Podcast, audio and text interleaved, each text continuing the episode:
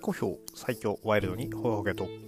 この番組は多感な時期にプロレスと最強スーパープロレスファン列に出会ってしまったハッスルジョボが長い年月を経ていろいろ悟ったつもりで全く悟れていないプロレスのあれやこれやについて好きに喋ってしまうポッドキャストです。えー、と今日ですね、ちょっとあのかなり長くなりそうなので、えー前置きなしで、えー始めていきたいと思います。えーそんなわけで、えー本日145回目ですね、えーこちらは、えー12月5日行われました、えー全日本プロレス2021世界最強タッグ決定リーグ戦、えー最終日ですね、えーえートーナメント、えー決勝トーナメントの様子と、えーそれ以外に起きた試合のについて、えそれ以外に起こった出来事についての、えー、とレビュー、感想を述べていきたいと思います。えまず、えー第1試合、えー行われましたのが、えー世界最強タッグ決定リーグ戦、えー決勝トーナメントのうちの一つ、えー C ブロック代表、えーネクストリーム宮原健と青柳優馬 VS、えーあれ？B ブロック代表ネクストリーム VS、えー C ブロック代表、えー、金能と、えー、マシモ健吾カズマ坂本、えこちらの試合となっております、えー結果は8分49秒。回転足折り固めによりまして、えー宮原選手が、えー、とカズマ坂本選手を丸め込んで勝利を得ておりますえー、的入場曲クソ盛り上がり対決ということで始まったこの試合だったんですけれども、えーしかもね、あの第1試合ということで、あの全日本プロレス TV の方の解説にね、和田恭平レフェリーが入ってくれててですね、まあこれがまた面白い解説をしてくれてて非常に良かったです。あの何度か言ってるんで、あのこの間のね、スペースでもちょっと話したんですけども、ちょっとカズマ選手にですね、かなり惹かれておりまして、もうなんかその最初の手の取り方とかそういったところとかも含めてですね、かなりいいなっていうのが思っております。えー試合はですね、ネクストリームが速いタッチワークを見せれば、えー金の塔はブラインドタッチなどを駆使して、えーそのどちらもタッグワークとしては譲らない部分。えー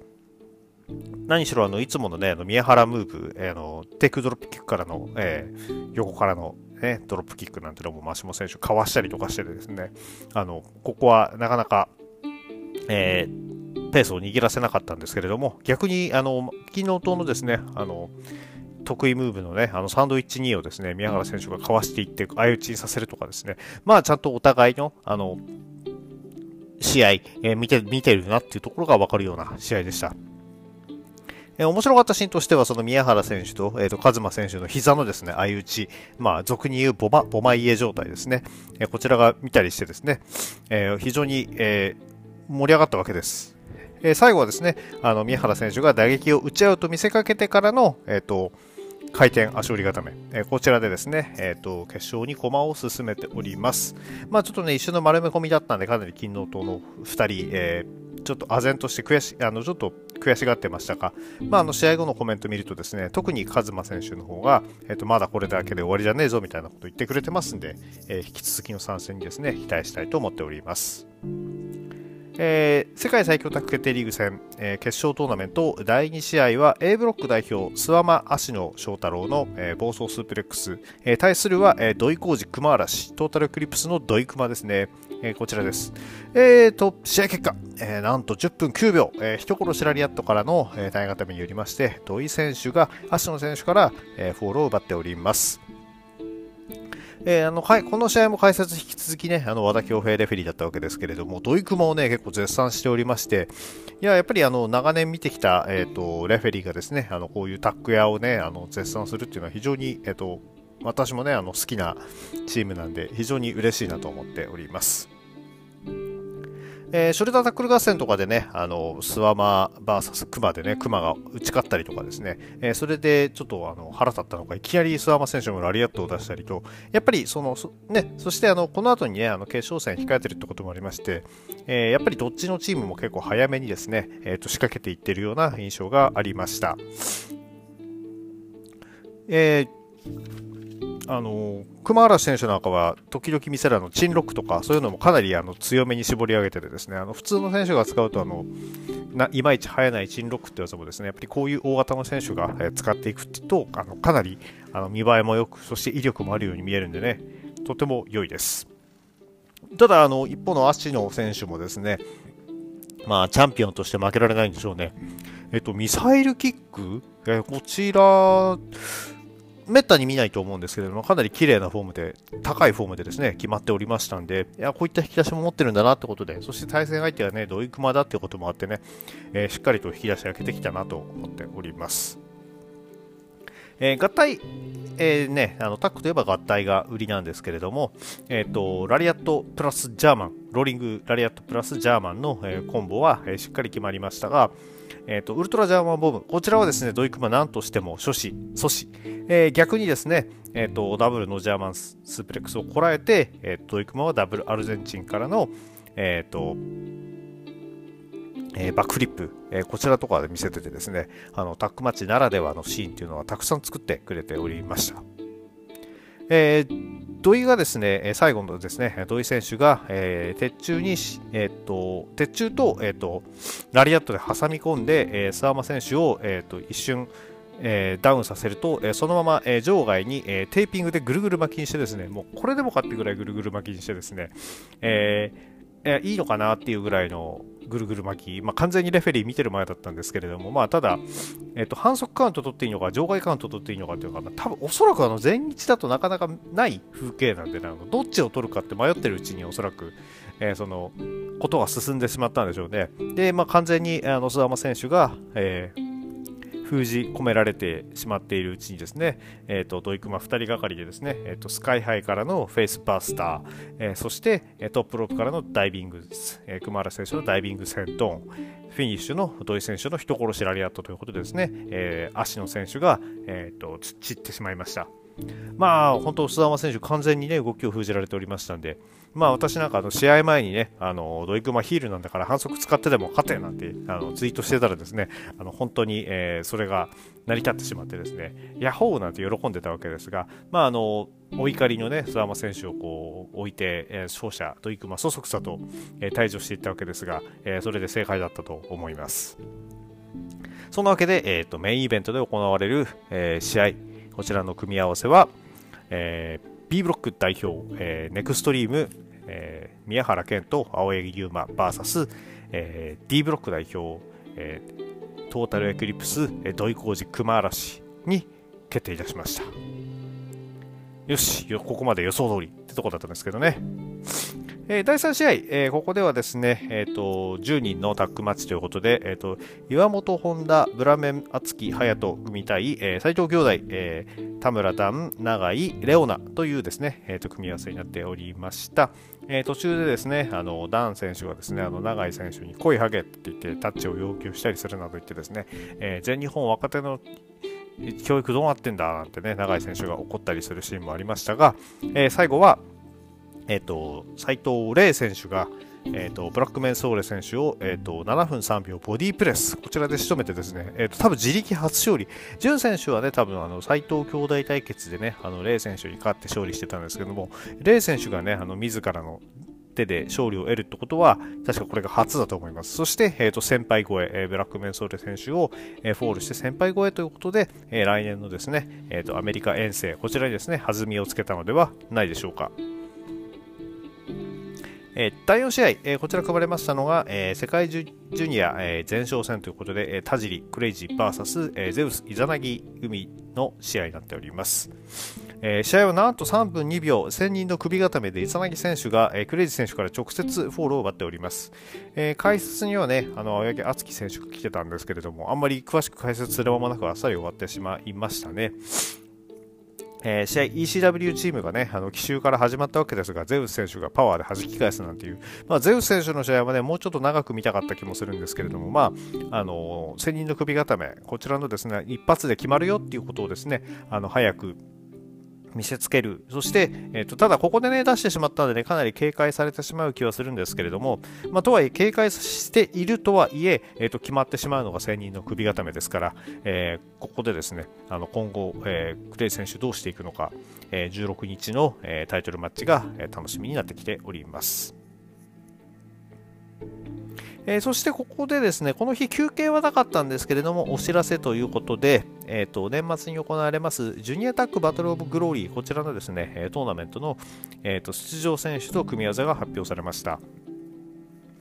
えー、出場選手、えー、1つ目、えーと、エボリューション、えー、田村段、佐藤光 VS、えー、ブラックメンソーレ、大和広組、えー、次は、えーと、青柳敦樹、えー、そしてタッグパートナーのライジング隼人選手がこの日都合がつかないため、えー、パートナー探してたんですが、その相手に、えーと、飯塚優選手、グレートのですね、飯塚選手が、えー、参戦ということになっております。えー、対戦相手は植木選手と,、えーと、立花選手です、えー。ヤンキーポリスとかそんな感じで来るんでしょうかね。えー、で、えー、さらに、えっ、ー、と、ちょっと、えっ、ー、と、ちょっとびっくりというか、えー、あ、そうなんだと思ったのが、えっ、と、トータルエクリプス、えーと、大森北斗児玉祐介が組まれのタッグがエントリーしてるんですけれども、大森選手まだジュニア扱いなんですね。えー、で、えー、対するが、えーと、バサラより、えー、中野選手と神野選手、こちらですね、愛人タッグと呼ばれているこの2人が、えー、全日本プロレスに、えーと、初登場じゃないですかね。えー、ただね、神野選手結構体大きいにもかかわらず、えー、まあやっぱり全日に入ると100キロ以下ということで、ジュニアなんだなということで、えー、全日の硬さをですね、えー、と思い知るような形になっております。えー、そして最後の組み合わせが、えーと、イザナギ、えー、武田選手ですね。ここ、あの、ね、イザナギ選手の中の人と武田選手のチームでね、あの以前優勝とかもしたことありますんで、この名タッグが復活、そして対するはなんと杉来長ということですね。えー、とこれもあの01でで活躍した、えー、ジュニアの2人、えー、こちらがですね、えー、マスマンがタッグを組んで参戦ということで、えかなり面白い試合となってなりそうです。年末のジュニアの動きからも目は離せないのかなと思っております。さてさて続けてまいりましょう。え第5試合、えこちらですね、えシャッフルタックマッチ、えー、世界最強タッグ決定リーグ戦に出た、えー、チームが、えー、それぞれ別の、えー、コーナーに分かれて試合をするということで、えー、戦前からかなり、えーと、注目されておりました。えーと、片方のチームは、えーと、石川義達、えーと、大森さん、そして、えー、ティーホーク、VS、えー、佐藤浩平、えー、と勇、えー、リンダー、えー、そして立花聖子ということでですね、いやー、こちら、あの、お互い、タッグパートナー同士の対決というのをいろいろ見れましたね。えっ、ー、と、公平 VS 石川の戦いに始まって、えー、エル・リンダマン VS ティーホーク、えー、ね、えー、大森さんと小高選手の、えー、アクスボンバーズ対決は、えー、クリーンに始まりまして、えー、最後は、えっ、ー、と、吉達選手と、えっ、ー、と、立花選手の、えっ、と、絡みっていうことですね。まあ、あの、ちょっと面白かったのが、あの、立花選手のですね、あの、STO を出したところですね、解説が思いきそ思いっきりイービルって言いそうになってたのがちょっと面白かったです。で、まあ、えー、試合結果としましては、8分20秒、えーと、吉達ファンタジーで吉達選手が立花選手を仕留めて、えー、警告状なりませんでしたというところです。さあ、続けてまいりますよ。第6試合、ハードコアマッチ。えー、こちらはですね、えー、世界最強タッグ決定リーグ戦の結果、そして、えー、その結果に納得いかないトータルエクリプスが、えー、大日本プロレス勢、えー、アブドーラ小林、えー、ドリュー・パーカー組をですね、控え室で襲ったところから、えー、の因縁となって組まれた試合。えー、ジェイク・リー選手の一言によって、えーと、お前たちの土俵で戦ってやるよということから、えー、組まれた、えーとハードコアマッチとなっております。えー、まあ、カードはもう一度言いましょう。えっ、ー、と、アブドーラ、小林、えー、ドリュー・パーカー VS ジェイク・リー、大森北斗。えっ、ー、と、こちらです。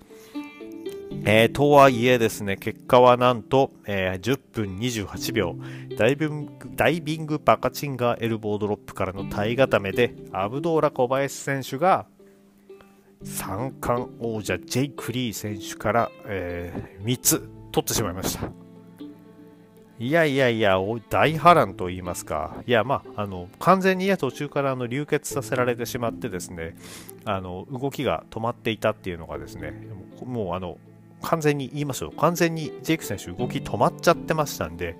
まあ、はっきり言ってしまうと、えー、慣れないことはするもんじゃないなというところなんでしょうが、ただ、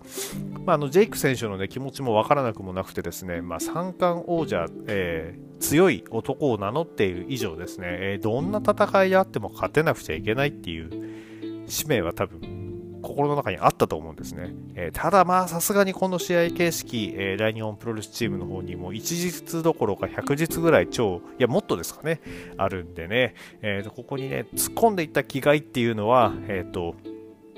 良いと思うんですが、あまりにも、え、ちょっと無策で突っ込みすぎたかなっていうのが正直な感想です。えー、この日の全日本プロレス TV の解説はですね、えっと、大森さんだったわけですけれども、もう試合のね、あの始まってる時点からかなり、えー、否定的な感じでですね、あの、まあ、あの、小林選手が言うその全日本プロレスは血の血の歴史だ、えー、デスマッチとかもあっただろうっていうのはあるんだけれども、えー、とそれをたくさんやって積み重ねてきてそして今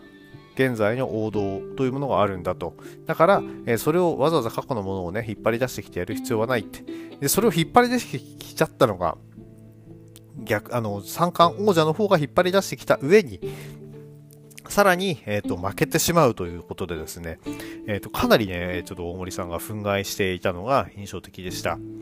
えー、あと、サムライ TV の方はね、これ、石川修司選手、えー、デスマッチ、えー、ハードコアマッチとですね、えっ、ー、と、また関わりが深いね、えー、石川選手の解説だったようで、そっちがね、どんな解説してたのかっていうのもちょっと、えー、聞いてみたいなとは思いつつ、えー、ちょっと入ってないんでね、見れないんでどうしようかなと思ってます。誰かの、あの、どんなこと言ってたか、あの、面白いこと言ってたらちょっと教えてください。えー、かなりですね、あの、大森北斗選手はね、あの、あのハードコアマッチ以外でも椅子を最近結構使い出してましたんで、そういう意味では、あの、かなり慣れてはおりました。えただ、ジェイク選手そんなにね、なんか武器持ったりとかっていうことを、だからハードコアマッチの中においても体一つで勝ちたかったのかなっていうのがですね、えー、ちょっと、私の思うところではあったわけですが、うん、とはいえ、やっぱりね、あの、フォーク刺されてからですかね、ちょっとぐっとえ動きが悪くなったような感じで、えファイプロだとおそらく流血すると、その、えー、回復量がガクッと減るタイプのレスラーなんでしょうね。いや、あのただ、あの、血まみれになって、あの、小林選手のスリーパーを受けるジェイク選手とかめちゃくちゃね、色気がすごかったんでね、これジェイクファンだったら、あの、悲鳴を上げつつですね、ついうっとり見てしまっちゃうんじゃないかなっていうですね、えそんな、あの、幻想的な、えっ、ー、と、シーンにはなっておりました。えー、この結果を受けてですね、えーと、アブドーラ小林選手、えー、俺たちの土俵で戦ってくれてありがとうよと、じゃあ俺からプレゼントするよと、何かって三冠王者への挑戦だっていうことでですね、えっ、ー、と、現王者ジェイク・リーを仕留めたことを手土産にですね、えー、三冠への挑戦をぶち上げてきました。でこれが、えっ、ー、と、どうやら正月1.2か1.3っていうことになりそうなので、いやー、これ本当どうなるんでしょうね。だから、ハードコア要素も組み込んだ三冠戦になるとまた賛否両論起きるでしょうし、でもそうじゃないとなるとちょっとね、小林選手不利かなっていう部分もありますんで、まあまあ、あの、ここはですね、あの、かなり屈辱を味わってしまったジェイク選手の再起に期待したいのは全日ファンだからというところになっております。そして、えー、ではメインイベントに行く前に、えっ、ー、と、ちょっと諏訪間専務からの報告があるということで、えーと、諏訪間選手ですね、神妙な面持ちで入ってきまして、まあ、ちょっとあの本来、その決勝戦があるにもかかわらず、このタイミングで発表しなきゃならないことってことで、相当重大な話だったんだろうなと思って、えー、見ましたら、えー、諏訪間選手が呼び込んだのは、えー、長期欠場中の、野村直哉選手でした。いやね、ちょっと正直出てきた瞬間にあんまりいい予感はしなかったわけですが、体がです、ね、結構そのしっかりできてたんでね、あのー、うん、よし、いよいよ復帰かっていうのと、いや、まさかなっていうのでね、気持ち半分半分で話を聞きますと、えー、ちょっとやりたいことができたということで、えっ、ー、と、12月いっぱいをもって、えー、対談するという発表でした。まあ、ちょっとね、野村直哉選手の話についてはもう後で、えー、詳しくちょっとまた別に回を持ってちょっと話したいと思いますんで、えー、そちらに回したいと思いますが、えー、非常に、え今はもうただただ、え残念な報告だったなと思っております。あえー、じゃあ気を取り直してというか、そんなわけでですね、あのこういうふうに今振り返っててもね、こんなちょっと状況になってしまうわけですから、このセミの、えー、三冠王者の敗北、そして、えー、セミえ、試合開始前の報告の、えー、野村直哉選手の対談報告、えー、こちらを受けた後でのメインイベント、えー、世界最強卓決定リーグ戦決勝戦、これどんな空気で行われるんだろうと思ってですね、まあ、実際あのツイッターとかでですね見てると、ま、内容頭に入ってこないなんていう話もそりゃ入ってこないですよねこれ。と思って見てたんですがいやもうあの断言します、えー、この試合が、えー、2021年タックマッチのベストバウトです。素晴らしかったです、えー、メインイベントネクストリーム。えー、宮原健人、青柳優馬 VS トータルクリプス、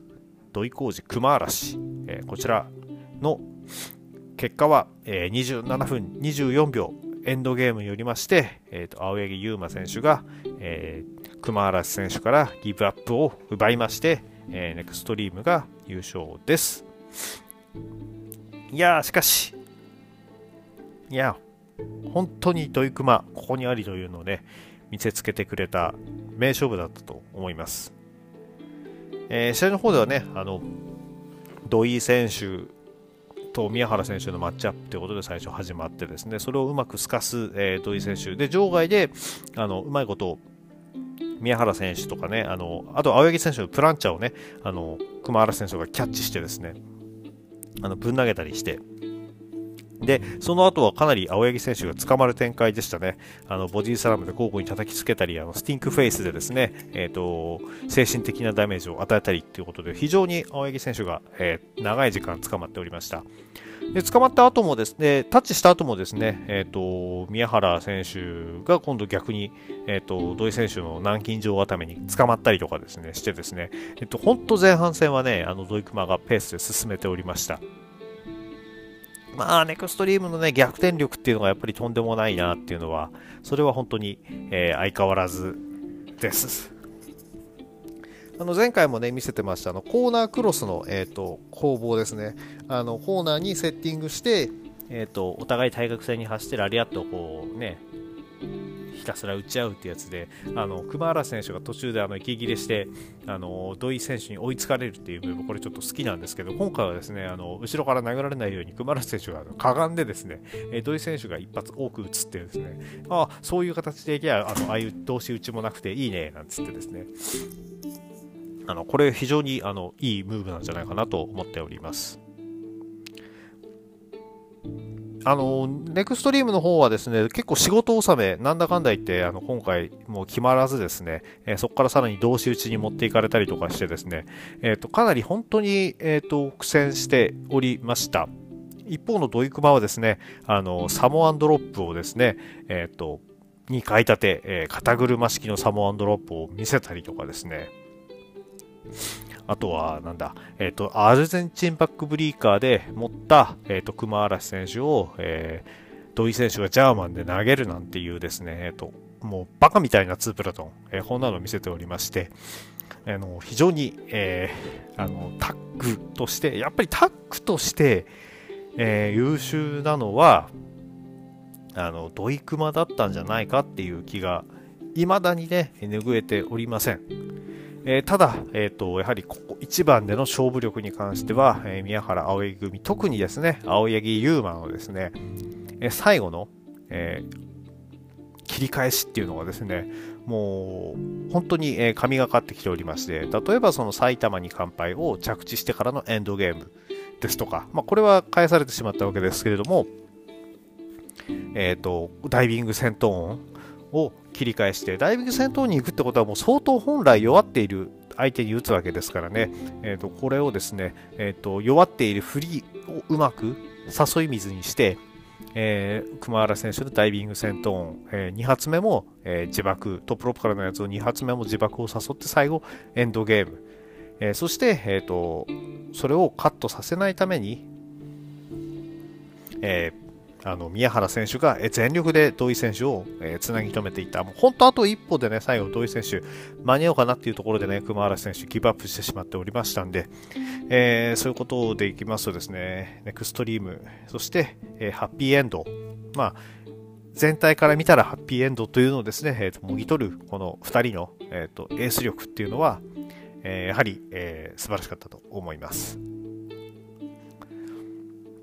えー、試合、えー、そんなわけで終わってしまいましてですね、えーと、もう一度言いますと、えー、2021世界最強タッグ決定リーグ戦、えー、優勝したのは、えー、ネクストリーム宮原健と青柳優馬、えー、2020年に続きまして、えー、2連覇ということで史上5組目の、えーと、2連覇ということで、えーと、歴史に名を刻んだんではないでしょうか。えー、優勝賞金のね、200万円にあのすんげえくらいついてる青柳優馬選手がちょっと面白かったのと、えっ、ー、と、あとですね、えーと、宮原選手はあの非常にあのプロレス大賞についてですね、えー、さあタッグ部門、えーと、2連覇という偉業を果たしたのは俺たちです。さあ、ね、どうでしょうね、えー、マスコミの皆さんなんて言ってですね、あのやっぱりそこでちゃっかり PR していくことっていうのは、えっ、ー、と、素晴らしいですね。えー、何しろ暴走スープレックスにね、あのベルトを奪われるまで、えー、暴走大巨人から、えっ、ー、と、ベルトをダッシュして暴走スープレックスに奪われるまでっていうことで、えっ、と、防衛もしておりましたし、そういう意味ではね、あの、ただ、個々のね、あの活躍の方が強すぎる気もするので、えっ、と、どこまでそのタッグ部門として大きな芽が出るかっていう部分は、ちょっと,、えーと考えなければならない部分もあるんですけれども、タッグとしての実績としては、まあまあまあ、最低でもエントリーはされないとおかしいかなっていうふうには思っております。で、最後、えー、宮原選手がですね、えー、締めようとしたところですね、えっ、ー、と、青柳選手が、えっ、と、ちょっとこの試合前に、えっ、と、野村直哉が、え対談を発表しましたと、え自分が、え最後の相手として名乗りを上げて、えーえー、送り出したいと思いますみたいなことを神妙に言うもんですからね、もう私我慢してた涙がですね、そこで本当にちょっとね、あの溢れてしまったわけですけれども、最後になわけあるかバーカっつって、ケチョンケチョンにしてやるよっていうことを言ってですね、もう本当に、いや、もうこいつひでえなと思いつつですね、あの、笑顔にさせてくれたですね、あと、青柳、えー、優馬選手、えー多分おそらくあの会場のみんなもですね、ちょっとしんみりした空気っていうのはあったと思うんですけれども、ああやって青木選手が、えーと、吹き飛ばしてくれることでですね、救われた人っていうのも非常に多いと思います。本来であれば、ね、その、えー、青柳選手と,、えーと、野村選手の三冠戦なんてのもぜひ見てみたかったんですけれども、それはちょっと叶わない夢になってしまいそうです。しかし、えー、どこかでね、あの行われる最後の、試合っていうのをね、あのしっかり目に焼き付けていきたいなと、おきたいなと思います。えー、そんなわけで、えー、全日本プロレス、え年間最大イベント、えのうちの一つであります、え2021世界最強タッグ決定リーグ戦、えも、え終了してしまいました。えっ、と、あのちょっとスペースの方でですね、あの、話すのをすっかり忘れてしまったんですけれども、えっ、ー、と、試合前に行いました、えっ、ー、と、投票の方ではですね、えっ、ー、と、優勝してほしいチームはどこかっていうことでですね、え行いましたところ、えっ、と、ドイクマがですね、あの、33.8%ということでですね、あの、他のチーム、まあ、他のチームが、えっ、と、えっ、ー、とですね、確か、えっ、ー、と、暴走スーペレックスが17%ぐらいで、えー、で、えっ、と、宮原、青柳が20、5%ぐらい。で、えっ、ー、と、カズマ、えっ、ー、と、マシモ組が28%ぐらいだったと思います。えー、そんな感じでですね、あの、優勝してほしいっていうですね、勢いはやっぱりドイクマにあったわけですが、えっ、ー、と、まあ、でもかなりいい試合したんで、えっ、と、まあ、悔しいですけれども、えっ、と、ここは、えっ、と、ネクストリームの優勝を称えたいと思っております。いや、さて、えー、次はですね、いよいよ年末に向けて、えー、進んでいくわけですが、えー、私、いよいよですね、生観戦が解禁になりましたんで、えー、12月16日のですね、えー、プレミアムナイト、こちらの方には、えー、と行ってこようかと思っております。まあ、こちらについてね、生観戦もするということで、また、えー、とカード発表され次第ですね、えー、しっかり、えー、プレビューを行って、えー、久々の、会場に足を運びたいなと思っております。では本日は以上になります。